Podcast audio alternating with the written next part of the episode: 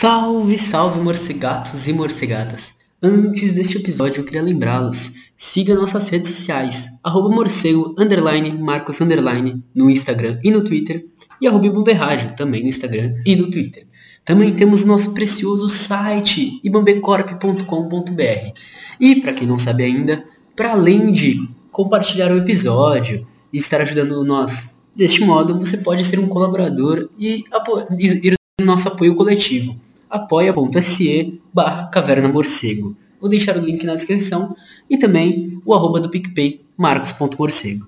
Espero que vocês curtam o episódio e bora que bora!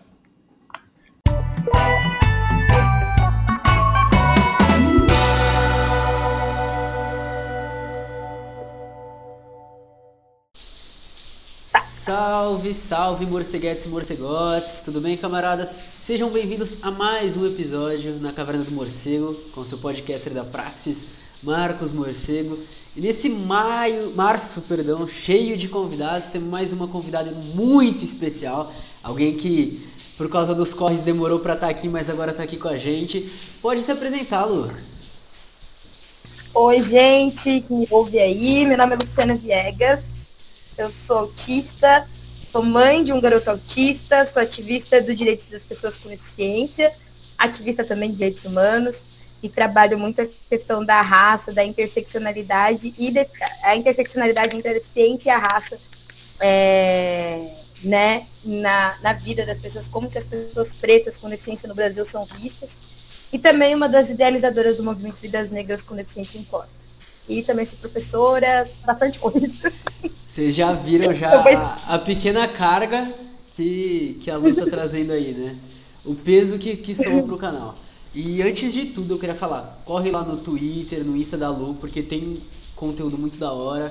A Lu, essa semana a gente estava trocando uma ideia também sobre a questão da vacinação dos educadores.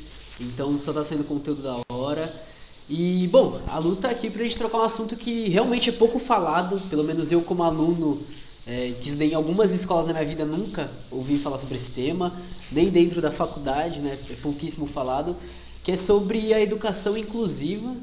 E aí a Lu também como professora, é, que tem filhos também, ou seja, tá em todo, todo corre, ela tá, ela tá em tudo. Vocês já viram que é uma profissional, profissional e pessoa que tem muito a agregar. Então, Lu, é, como você observa as escolas nesse momento, a questão da educação inclusiva, já que até educação normal, é, normal não, né? Até educação padrão, como ela sempre foi dada, já está com dificuldades. E quais são os obstáculos da educação inclusiva para a gente conseguir chegar pelo menos num ponto mínimo aí? Bom, o palco é seu aí, pode mandar bala.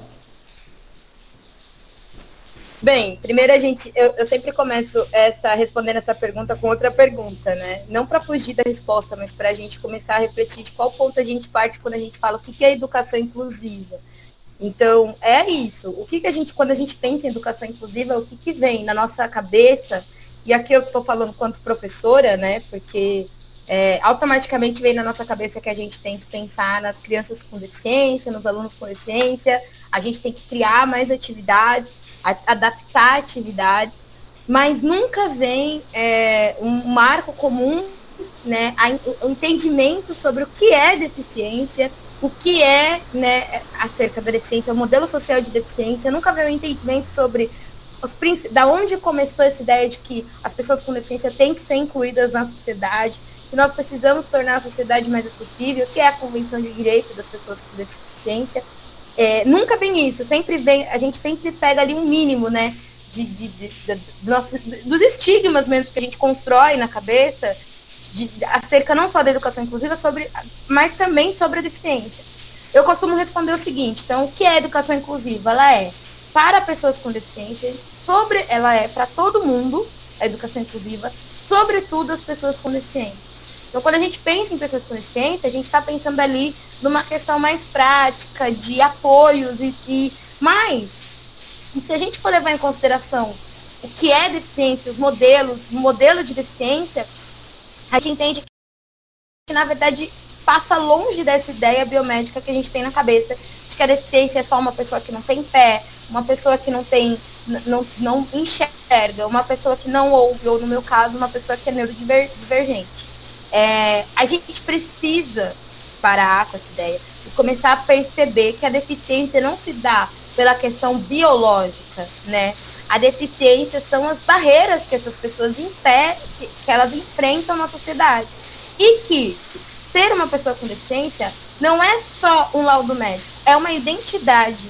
Então eu me identifico quanto autista. Tudo que eu sou, que eu construí, que eu vivi até aqui, fez eu ser uma pessoa autista. E aí, partindo disso, é assim que eu me relaciono com a sociedade.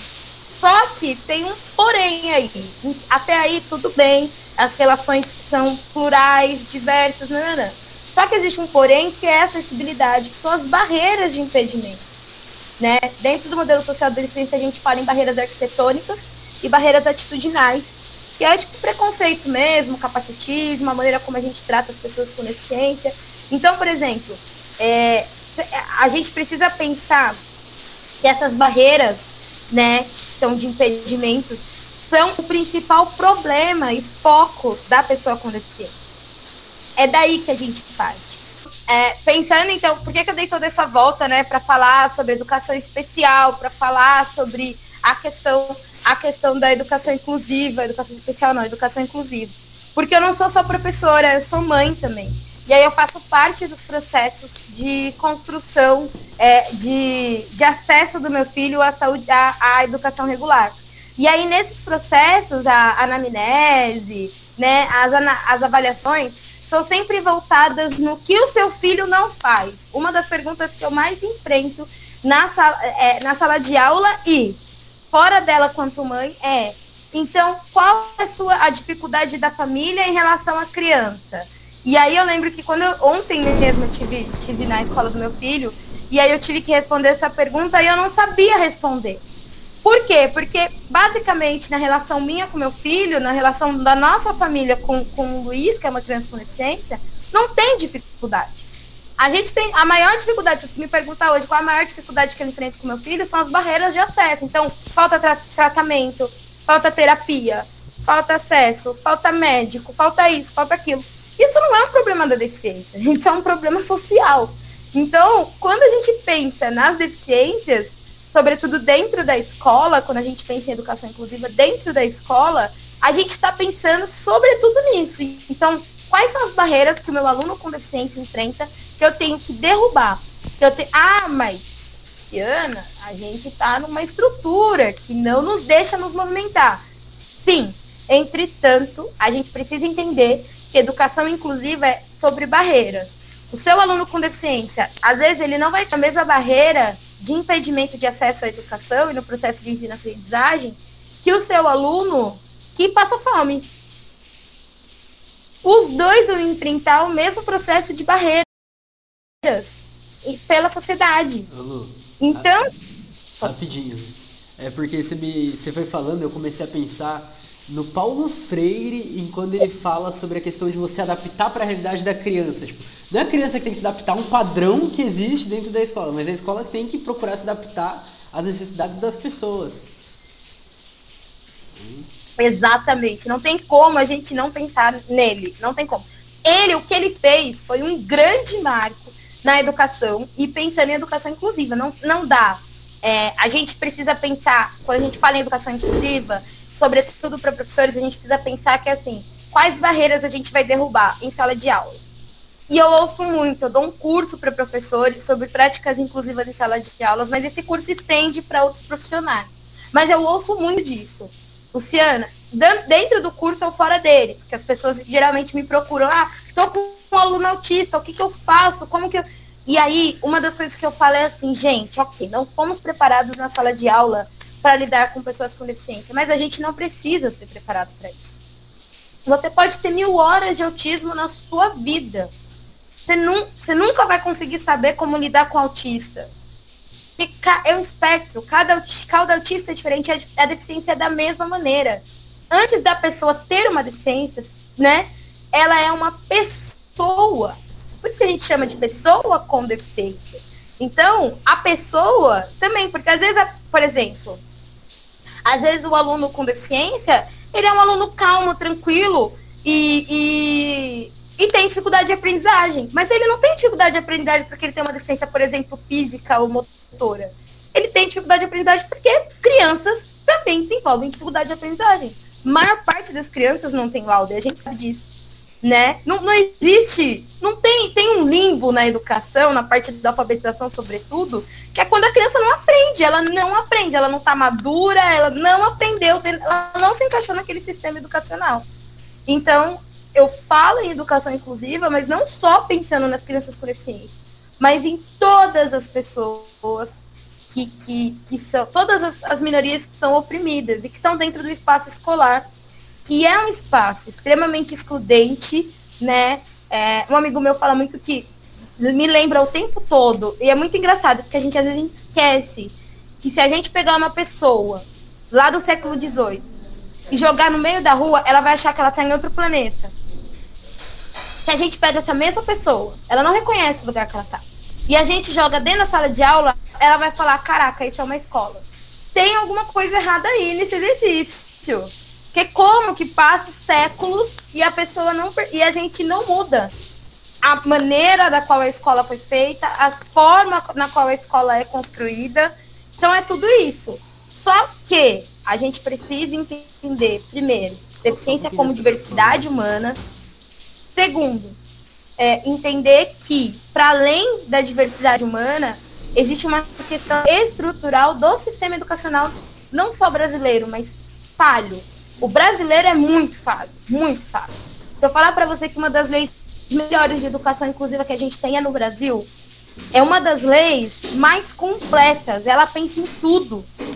É brasileira, tá lá, garantida, entre aspas, né? Nada tá garantido dentro desse governo, mas está garantido. É uma das assim, e essa é muito louco porque no meu curso eu recebo profissionais de outros países que ficam maravilhados quando veem que a educação inclusiva aqui funciona. Tá, tá garantido por lei, né? Funcionar é outra história. E, e, e, aí a gente precisa pensar sobre isso, repensar a escola, repensar os nossos estigmas acerca da deficiência. educação inclusiva é sobre todos esses debates, essas questões, né? É, é, esses nuances, tem todos esses nuances, mas ela não é só sobre pessoas com deficiência ela é sobre todo mundo. Então você não está preparado para ter um aluno que passa fome. Né? Ninguém sai da faculdade sabendo como lidar com uma criança que passa fome, gente. Ninguém sai da faculdade sabendo como lidar, por exemplo. Acho que você está cursando, você tá cursando, você quer cursar história, né? Ou ciências sociais. É, tá, tá, tá nessa decisão aí, tá por aí. É, quando você, você pensa, né, você entra na sala de aula no estado, por exemplo, você se. Ah, eu sou um professor especialista. Quando você entra em sala de aula, nem passa pela sua graduação que o seu aluno não sabe ler. Como que ele vai saber as desigualdades sociais se ele não sabe juntar A com? Então, primeiro, você tem que ter ali uma noção de alfabetização. Na escola que eu estou trabalhando agora, os professores aprenderam, os professores especialistas tiveram que aprender, porque é uma escola da periferia, e aí eles tiveram que aprender a construir, a fazer o mínimo, fazer uma sondagem para saber quais alunos você vai trabalhar, você vai conseguir trabalhar texto e quais não. E aí a gente faz mutirão de alfabetização dos nossos alunos. Porque se a gente não fizer esse trabalho, ninguém faz. Eles vêm já da prefeitura sem nenhuma base. Então, isso foi preparado dentro da, da universidade? Claro que não. Na universidade, para mim, todos os meus alunos iam estar sentadinhos, a gente ia fazer centros de centros, é, estações de, de atividade e ia rodar a cada 20 minutos, porque o cérebro só concentra a cada 5 minutos em uma atividade. Isso é as tecnologias ativas, né? Metodologias ativas. Funciona na realidade? Não. O cérebro funciona com é, é, 10 minutos dentro de uma atividade o cérebro que está com o corpo saciado, que não passa fome, que não viu o pai bater na mãe, que uma série de coisas, né? Então é por aí que a gente caminha pensando em educação inclusiva. Ô Lu, da hora você trazer isso, porque minha avó, por parte de pai, ela trabalhava com educação estadual e municipal, e ela trabalhava com segundos, terceiros e quartos anos. Ou seja, só criançada da criançada e ela trabalhava durante um tempo, na época que eu frequentei, que eu, que eu frequentava a escola, porque meu ano letivo acabava antes, então eu ficava, passava as férias com ela, ia pra escola com ela. É, eram muitas crianças da periferia e tinha um moleque que ela falava que ele lá é o pior de todos e não sei o que. E aí, meu, eu, eu, não sei, porque eu sempre fui uma pessoa de conversar tudo. Então, quando chegou a primeira vez, eu devia ter uns 10, 11 anos, a primeira pessoa que eu fui conversar foi com ele. Comecei a trocar uma ideia. E aí, é, você vê que, talvez pela dinâmica da escola, que é uma coisa que é muito questionável, por como é a questão de professor, a questão de disposição de cadeiras, a questão de acessibilidade da escola de modo geral, é, você vê que muitas vezes o que falta é uma conversa, assim, que uma troca de ideia com um amigo que você olha e fala, já mudou toda a dinâmica da sala, toda a e aí você olha e você fala, meu, nem o básico é pautado, e muitas vezes não é pautado na, na faculdade, né? Eu fazia sociais, eu fiz um tempo de sociais, e meu professor de antropologia, não vou falar nome porque, né? Ele abaixava a cabeça, ficava lendo o texto e ficava trocando a experiência dele com o monitor. Não falava com a gente, não falava nada. E aí, depois que eu saí da faculdade, eu fui assistir uma aula, eu acho que com a Marta de antropologia, não lembro se era a Marta, uma professora lá da USP de antropologia, Primeira aula dela, ela me pegou nos cinco primeiros minutos eu já tava assim na aula. Porque ela tava conversando com a gente, ela tava perguntando pra gente, ela tava fazendo a gente se inteirar pela aula e tudo. E aí, realmente, foi o que você falou, tipo, a educação inclusiva, é, é interessante pensar isso porque eu não tinha pensado. Eu comecei a pensar quando eu vi o, o fio do Vinícius sobre o que é deficiência. É, o Vini o Vini.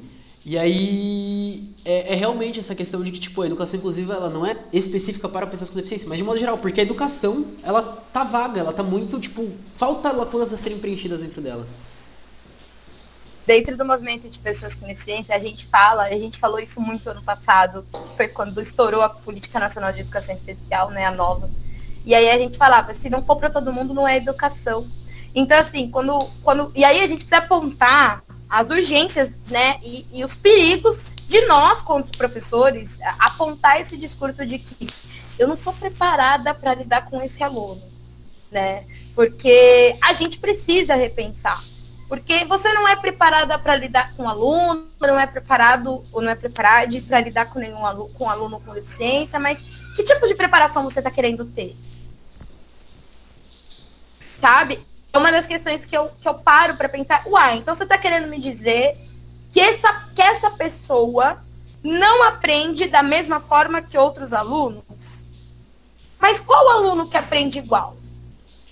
Cada processo de ensino-aprendizagem ele é único, ele é único, né? É, é, o Vini, a gente, eu, eu converso muito com ele, a gente é muito amigo, eu brinco que ele é minha dupla, porque a gente debate muito isso, muito, muito, muito sobre educação inclusiva, porque, cara, é, é, ele foi um menino que ele até conta dos processos dele, que é meu, autista, inteligentíssimo, e a escola não aceitou de jeito nenhum, confronto de culturas. Era impossível ele vivenciar, experienciar a escola sendo uma pessoa neurodiversa. Eu, por outro lado, não só por conta das altas habilidades do TDAH, eu também tive uma, um embate de culturas de, de, da diversidade, mas a minha família, ela me preparou muito para enfrentar o racismo. Então, o tempo todo, eu sempre mantive uma postura de afronte desde pequena. Então, assim, a minha família falava de racismo no café da manhã, na janta, no almoço, em todos os espaços. Era assim, tudo que beirava o racismo era barraco, porrada, tiro e bomba. Era um negócio maluco. Então eu era desse, eu, desde pequena, eu sempre fui pé no peito com racista. Minha família me só que durante um tempo eu comecei a perceber que eu não sofria só racismo. Que eu sofria capacitismo e que eu passava por umas outras questões, que não era só racismo. Não era só a minha cor que estava valendo ali. Tinha outra coisa ali em mim, na minha identidade, que incomodava as pessoas. Depois eu fui ver que era o autismo. Né? A maneira como eu, a, eu me relacionava, eu não entender as relações, incomodava e causava capacitismo. E aí eu sofria capacitismo. Então, é, é, é, a gente precisa, quanto professor, entender que a gente não pode com essa ideia de que ah, eu preciso de um laudo, ah, eu preciso de, um, de um, uma especialização. Ah, não, não precisa. Porque se você tiver que precisar disso, você não está tratando aquele seu aluno como aluno, como pessoa. Você precisa simplesmente saber dos processos de ensino-aprendizagem que é o que cabe a um professor, à escola. E educação inclusiva não se faz sozinha. Não adianta eu, como professora, e eu tô com um caso, e dói muito eu ter que falar isso, mas eu tô com um caso de um menino com TDAH que a mãe falava assim, não, ele é agressivo. Ele é agressivo. TDAH, é, inclusive ele tá com o laudo errado, porque cada laudo tem um, um CID ali, né? Uma série de, de, de coisas que já vem errado desde o início. E aí é triste eu reconhecer que esse menino chegou ao segundo ano do ensino médio, ele não foi olhado como humano, como gente, em maneira nenhuma. Eu não preciso falar a cor dele. Vocês vão entender pela história. Né? Ele não foi olhado de nenhuma maneira como, como, como ser humano. Nenhuma maneira que ele aprendia igual ao outro. O tempo todo as pessoas taxavam para ele que ele era agressivo. Era médico falando para a mãe que ele era agressivo, era professora falando que ele era agressivo, era ele e aí ninguém pergunta para ele por que, que ele é agressivo. Ele está dentro de um espaço em que as pessoas se batem. Pai bate na mãe, mãe bate nele, pai bate nele, irmão bate nos irmãos, o tempo todo. Como que uma criança cresce dentro de um espaço desse e não se torna agressiva? Não tem como. É só se, o, o esse meu aluno, ele só sabe se comunicar através do soco. E agora, por exemplo, que eu que a gente está construindo um afeto, né? Que ele finalmente encontrou alguém que olhasse para ele com afeto como pessoa, que aí eu tiro uma onda com ele, eu falo, ele quer ser baterista, eu, eu brinco com ele, vai ser, você vai ser baterista. Falei, aí eu falei que ele, ele falou que ele quer trabalhar numa loja de bateria, eu tiro uma onda com ele. Então, quando ele encontra alguém que, poxa, se interessa pelo que eu gosto, gosta de me ouvir falando, ele fica mais de três a quatro horas falando de bateria. Tudo da bateria. Ele ama a bateria.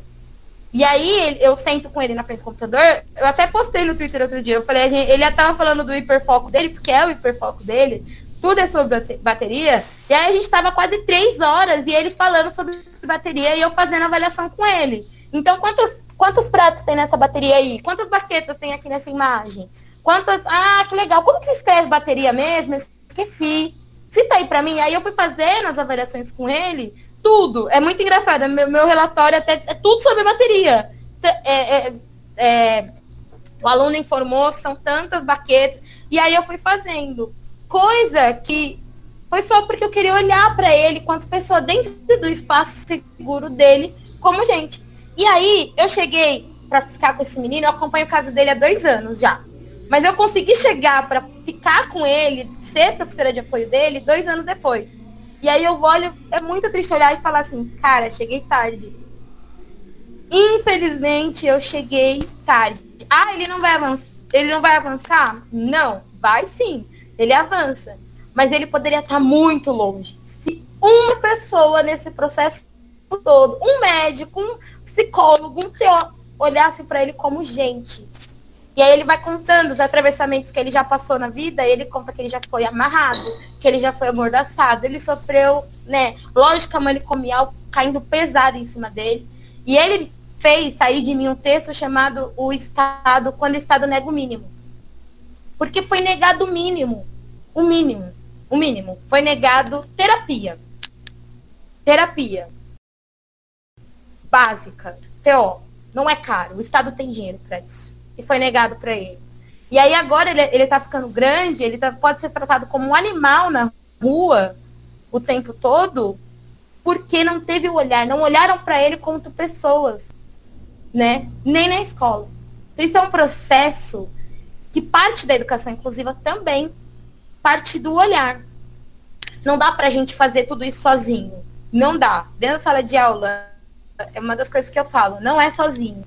Mas olhar o olhar de um professor para uma pessoa muda, muda, diz, assim, constrói. Ele agora, ele odiava ir para a escola e agora ele estava chorando aqui antes de vir para cá, inclusive antes de eu vir para a gravação. A mãe dele me ligou, então tô tendo casos de Covid, assim, perto da família. E a mãe dele me ligou, falou, fala com ele, por favor. E aí o tempo todo ele falava, eu não tô doente. Eu não sou doente. É, eu quero para a escola. Então, olha, a escola foi ressignificada, partindo de uma coisa que eu fiz a minha obrigação. Eu só sentei com ele e fiquei ouvindo, porque eu nem sou interessada em bateria, só fiquei ouvindo que ele queria falar de bateria. Eu nem gosto de bateria. E aí eu fiquei ouvindo, nossa, que legal, e como que é? Como... Uma conversa, aquilo que você falou, a gente vai conversando e vai vendo. Isso é humanizar. Para mim, eu poderia fazer isso com ele, que tem TDAH, e poderia fazer isso com qualquer outro aluno dentro de qualquer outra realidade. Então, para mim, isso é educação. O que foge disso? É quando a gente fala, ah, mas aí eu preciso aplicar os processos edu... tem que ser desse jeito. Eu tenho um objetivo e se meu aluno não seguir esse objetivo e não chegar do jeito que eu quero nesse objetivo, esse aluno realmente vai tirar cinco, esse aluno não presta para mim, esse aluno vai reprovar. Né? Quais são os caminhos que a gente está tratando dentro da educação? Então, são, né, são coisas que eu me questiono muito e questiono todo mundo que está do meu lado. É, eu quase chorei aqui, né, com, com, com esse relato. E realmente, é, eu, eu acompanhei um pouco porque estava falando sobre ele e tudo. E é, é, é interessante porque dentro desse relato é, já tem toda uma esfera crítica de vários problemas da sociedade, né? É, como né, gerou seu texto, o Estado nego mínimo, é, a questão de um baita problema da lógica manicomial que não sai dos hospitais, não sai do, do nem do próprio SUS, tem muito disso. É... Não sai dos quatro pontos. É muito Exatamente, exatamente. E também ainda existe o problema da, da, da, Porque, querendo ou não, como a família faz parte da sociedade, a família geralmente ainda tem essa visão de que, não, mas peraí, tem um problema, tem que ser resolvido ou na pancada, ou não precisa de assistência, é, na educação vai alinhar, deixa que o professor cuida, ou coisa assim, né? E dentro da escola também existe uma, uma grande dificuldade dos profissionais de desenvolver com isso, desenvolver isso. É, ainda bem que a gente tem pessoas como a Lu aqui, né, que estão. É, foi como eu falei, é, desde de tudo que traz, e aí um relato vivo de, da carga, do peso que é. E, sei lá, é, é, é isso, isso é o que me aproxima muito da educação, desde que eu, eu comecei pro Paulo Freire, né? Tipo, eu tive vontade de, ser, de, de virar professor quando eu estava fazendo inglês, porque eu dei aulas públicas, e aí eu olhei e falei, meu, vou ler o pessoal da educação, e todo mundo fala de Paulo Freire, pá, patrono da educação, falei, vou ler Paulo Freire. E lendo ele, aí eu me aproximei, aí eu cheguei no Prof Twitter agora, e sei lá, cada vez tipo, dá mais vontade, porque eu olho o impacto que pode gerar na vida de uma pessoa que é negligenciada por todas as áreas. E como é importante essa construção, e como você falou, de estar tá destruindo barreiras, é, porque realmente é, quando a gente para pra pensar, tipo, ah, tenho dificuldade com tal aluno, o que eu vou fazer? Pô, se esse método não tá dando certo, tem que testar outro método. Só que aí você sempre vai no método cru, do jeito que ele foi passado para você.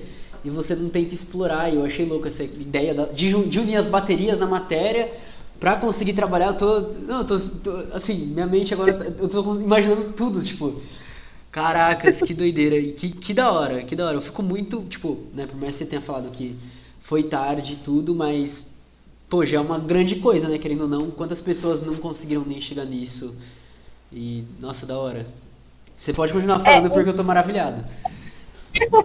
uma das coisas, obrigada. Ó, uma das coisas que eu, que eu, dentro desse processo, que eu aprendi com a educação inclusiva, foi, foi primeiro humanizar. A gente precisa humanizar as relações. Todas, né? A gente não aprende a humanizar. É aquilo que você falou, a gente pega o método cru, ah, vou aplicar ele dessa maneira. E aí na educação inclusiva, que nem faz cinco anos que eu não alfabetizo, faz muito tempo.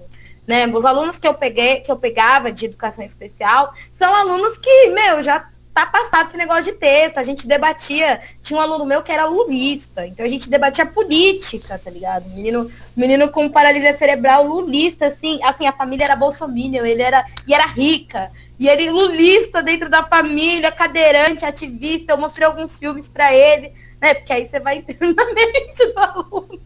E ele já super com consciência de classe, ele entendia que ele era um menino privilegiado, mas ele entendia que ele sofria opressões também. Então eu, eu fazia muito tempo que eu não alfabetizava, muito tempo. E aí, só que esse menino, muito, eles me ensinaram uma coisa. Foi com eles que eu também aprendi a interseccionalidade, de como uma pessoa preta com deficiência é vista diferentemente de uma pessoa branca. Então, os meninos, por exemplo, vou dar um exemplo básico, os meninos babavam. E aí os professores tiravam a baba assim, pegavam alguma coisa, tirava a baba, não tinha, não tinha nojo, não tinha nojo. Né? Branco, limpo, né? Era basicamente isso. Só tem uma deficiência na cabeça dos professores. O meu aluno atual, ele baba também. E aí o que você vê é a cara de nojo. Ai, que nojo. Nossa, que sujo. Nossa, sabe? Isso isso que pega, porque, pô, sou mãe de menino preto com deficiência, sabe? Meu filho não baba agora, mas ele pode vir tomar um remédio babá e, e a, a, a, o menino baba exatamente por conta do remédio. E tá tudo bem. Só que assim, remédio sozinho não dá conta. Ele precisava de terapia para poder aprender a deglutir, aprender a fone, ele precisava de outras questões. Mas infelizmente ele só teve acesso a remédio. que entra num outro debate sobre a deficiência, que é a hipermedicalização.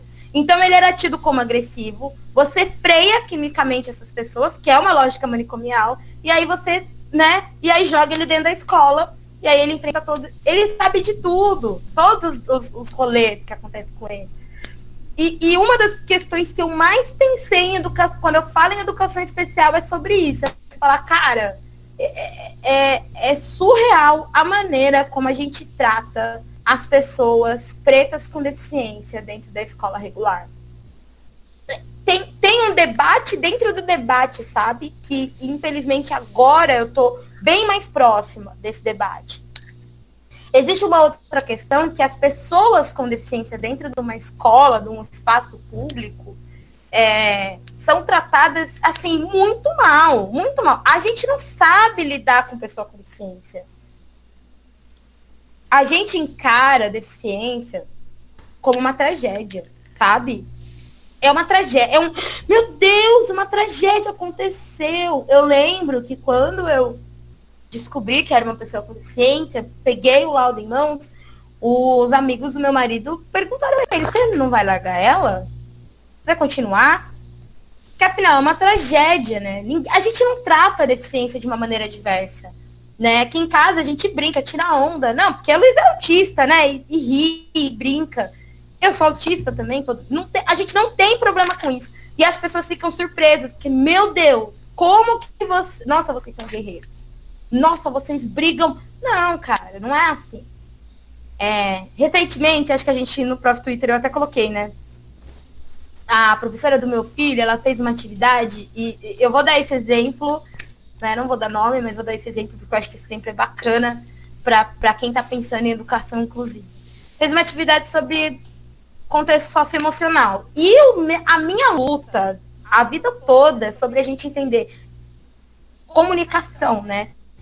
quais as maneiras, quais os meios, quais as formas que nós nos comunicamos. Esse é um dos debates que eu mais trago, não, não só no Twitter, mas em todos os espaços que eu vou, eu bato de que a gente precisa começar a entender as pessoas que não falam.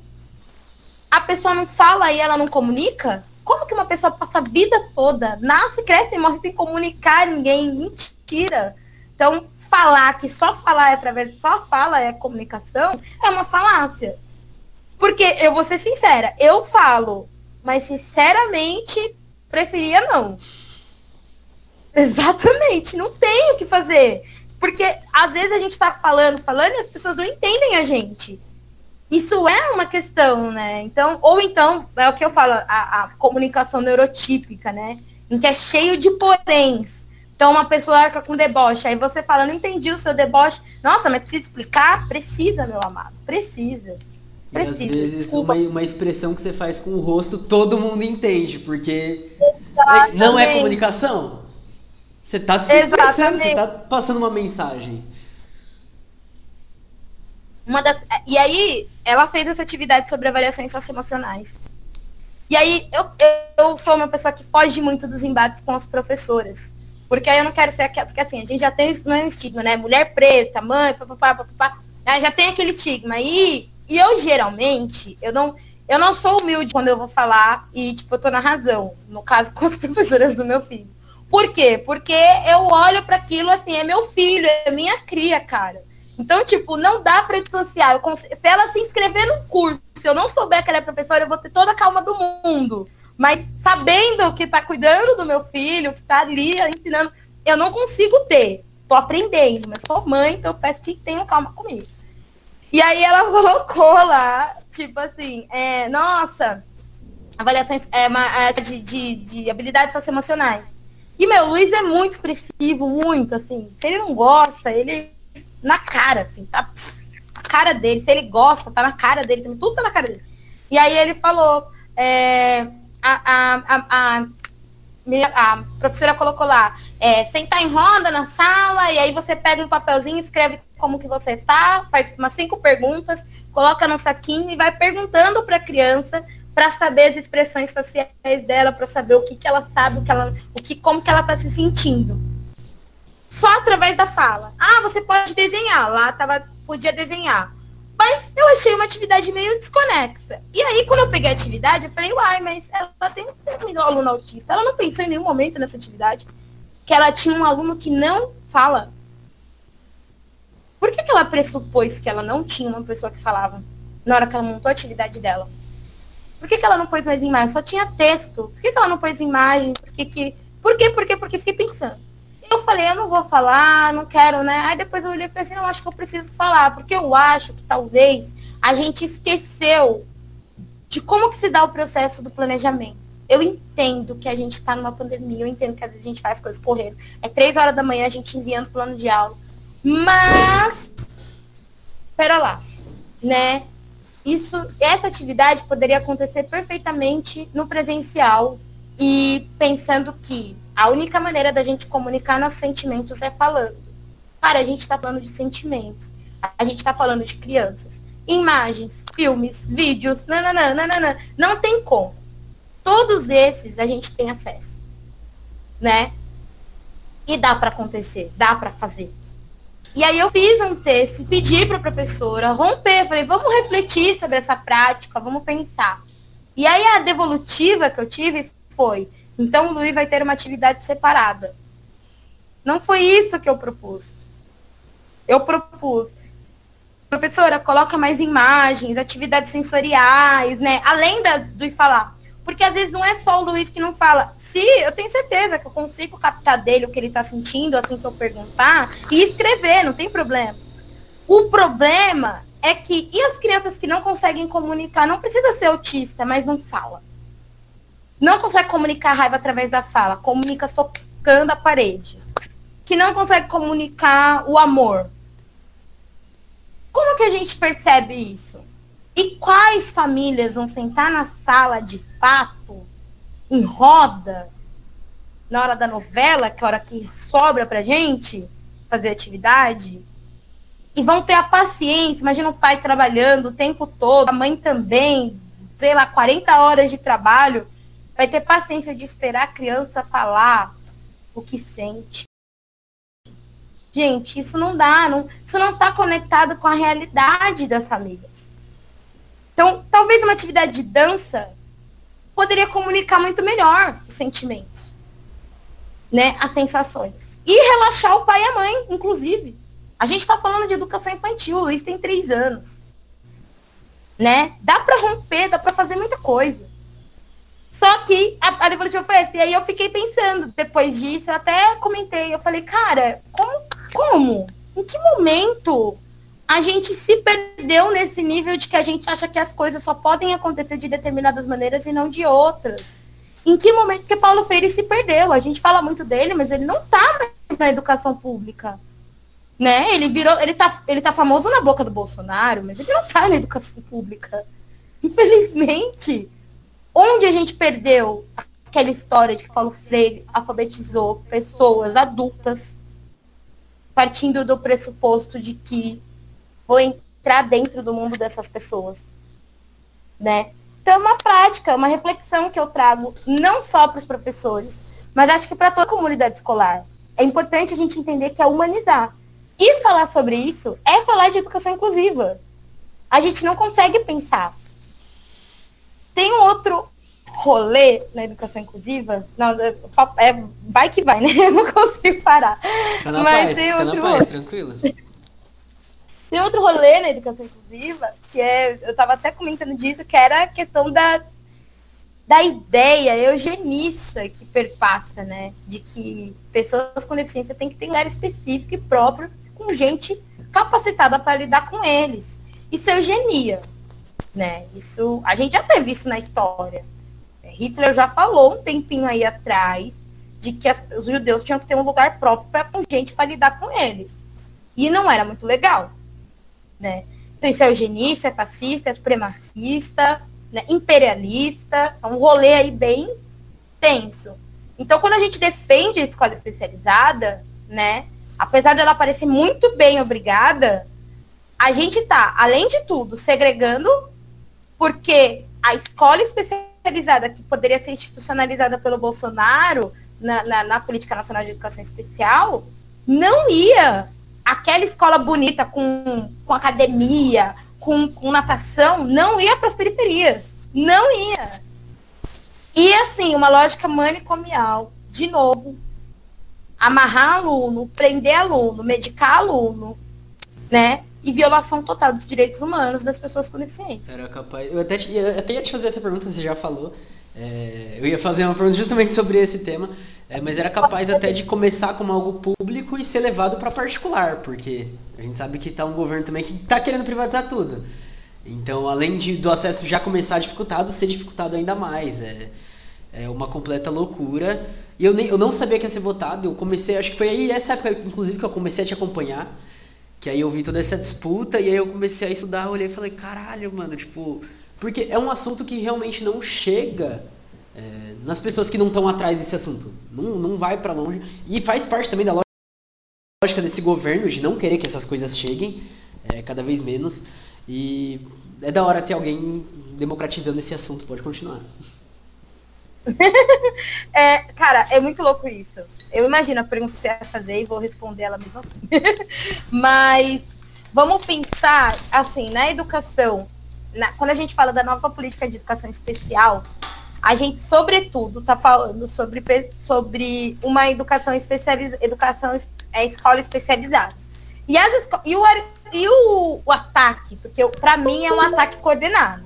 Ele foi tão bem estruturado e primeira coisa que ele fez foi retirou, ele regulamentou as escolas, as escolas especializadas. Que no Brasil, a maior parte das escolas especializadas são particulares. Então são instituições particulares que se mantinham, né?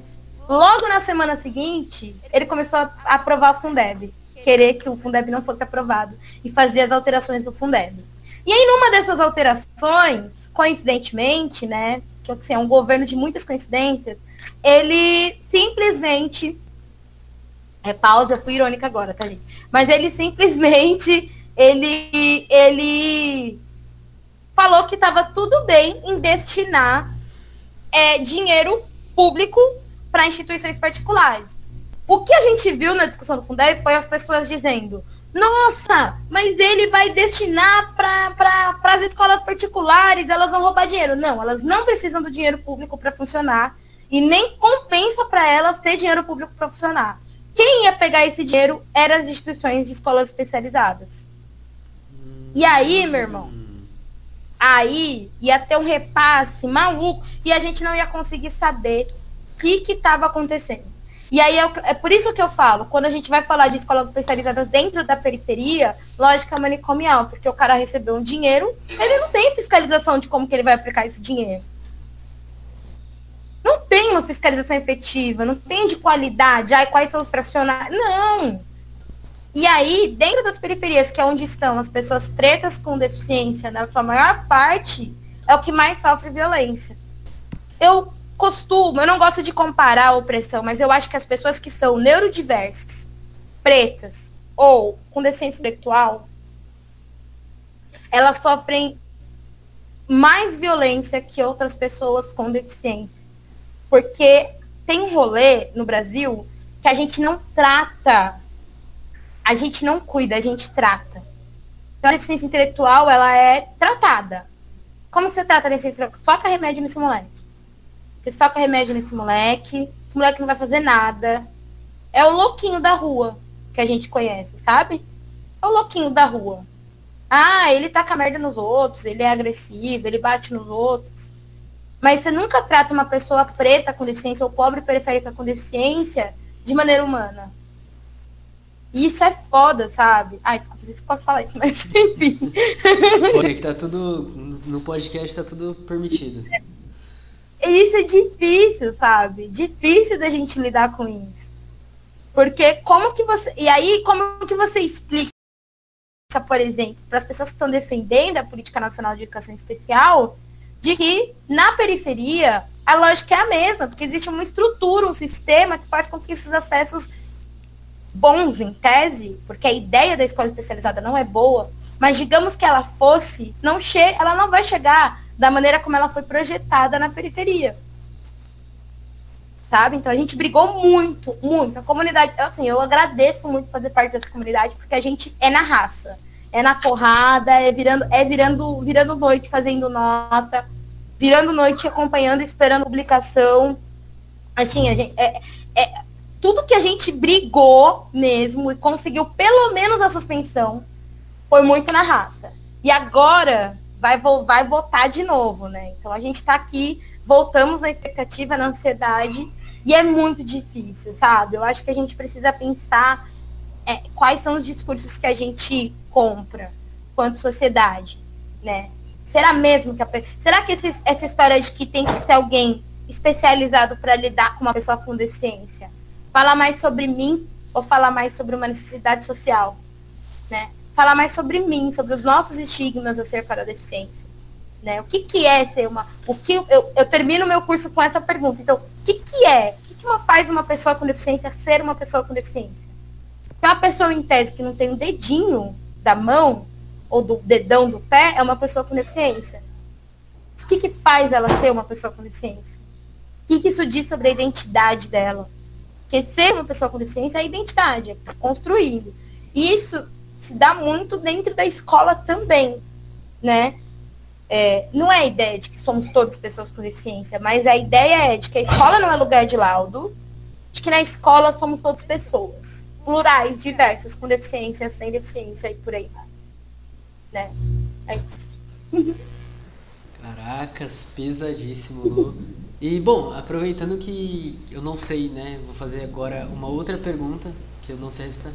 Mas aí eu já também queria pedir para você indicar o que você quiser indicar, livros, filmes, é, lugares para acompanhar. E é, eu queria saber também para os nossos espectadores, é que vai sair provavelmente dia 8, então talvez não esteja mais, mas Sempre que abrir inscrição, você me avisa para eu passar pro pessoal que curte podcast. Se tiver aberto também pode falar e aí é isso. Se tiver algum outro curso que vai abrir, que você sabe a data, tudo, só falar.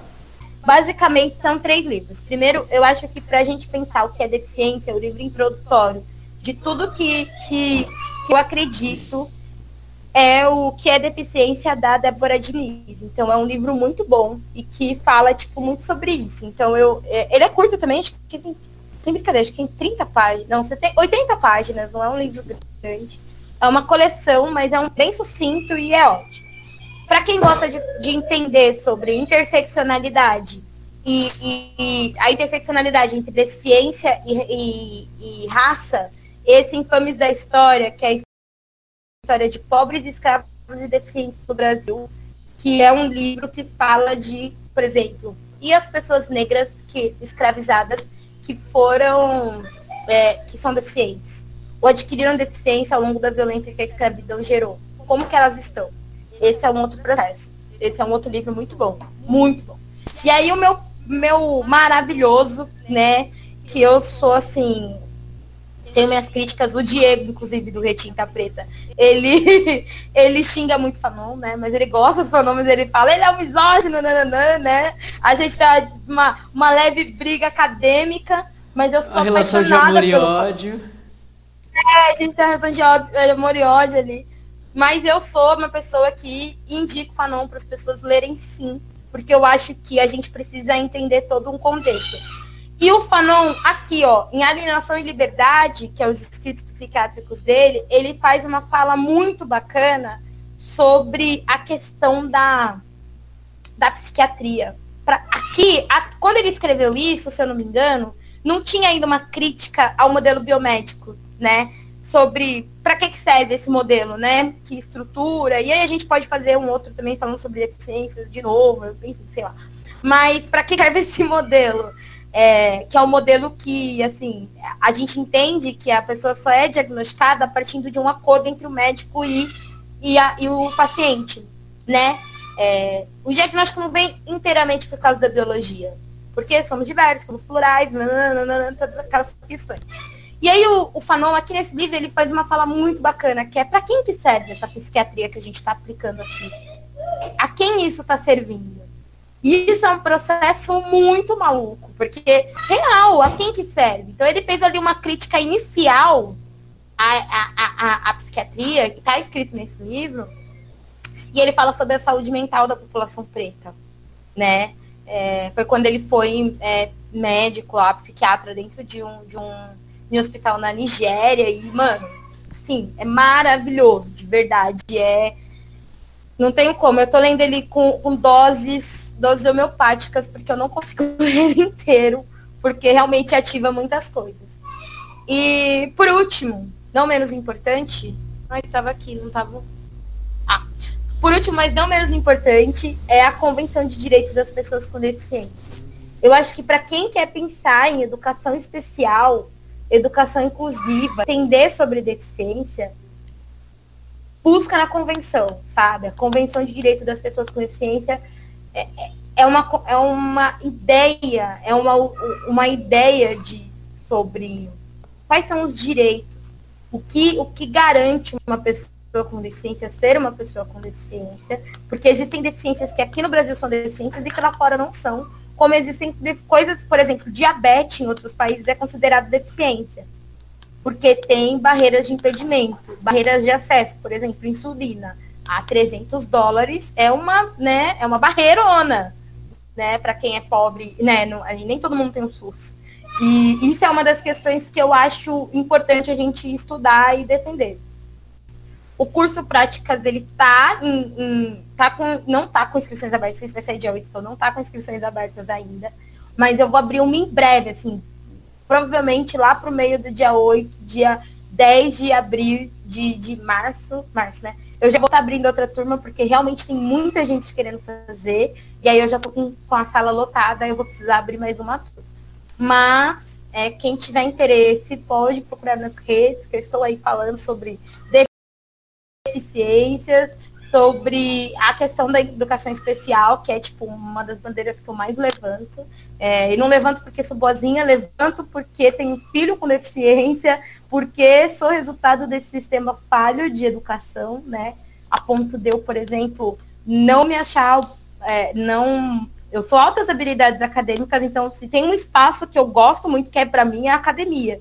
Entretanto, por conta do sistema capacitista e racista, eu acho que esse espaço não é meu. Foi dito para mim que não era meu. Então, eu defendo a educação inclusiva para a gente romper com essa ideia de que a gente tem que ter medo da criança com deficiência, a gente não sabe muito bem como lidar.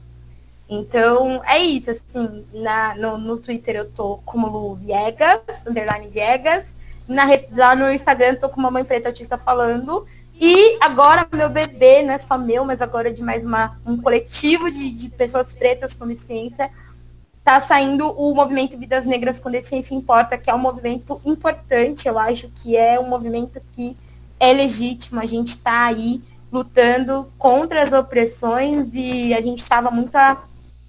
dentro do caso do Vinícius, né, que é um menino com deficiência intelectual, que foi preso por um crime que não cometeu.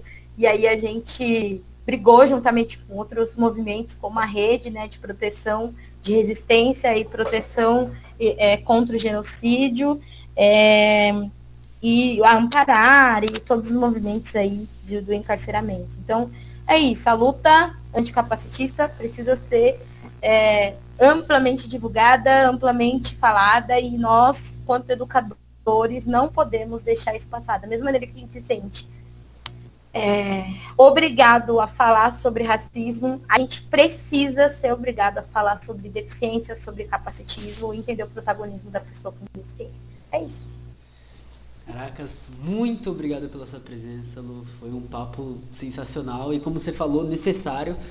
É, é isso, eu tô, tô maravilhado mesmo. É, se você quiser dar um tchau só pra galera, assim, já falou de rede e tudo, só dá um, um falou. Tchauzinho. Gente, muito obrigada, viu? Muito obrigada quem ouviu. E aí compartilha e segue também, galera que tá ouvindo Isso. pela primeira vez. E bom, a Lu já falou ali na hora que ela tá falando de Fanon, provavelmente vai ter o episódio 2. Foi marcado agora, não sei quando, mas vai ter pra gente falar um pouco, aprofundar um pouco os assuntos. Muito obrigado por é pra, pra gente brigar. É isso, não. brigar Vamos... Chamar o Diego só pra discutir um pouquinho de Fanon primeiro, né? Pra ter aquela exatamente. É, muito obrigado por quem ouviu até agora. Espero que vocês tenham gostado do episódio. Um episódio necessário. Compartilha com todo mundo. E não esquece de seguir a gente lá no arroba Marcos tanto no Insta quanto no Twitter. As redes da Lu vou deixar na descrição também, mas ela falou na fala dela logo atrás. É, também segue arroba Ibambe Rádio no, no, no, Instagram e no Twitter. E ibambecorp.com.br é o nosso site. Muito obrigado por quem ficou aqui. Beijo, beijo, beijo, galera.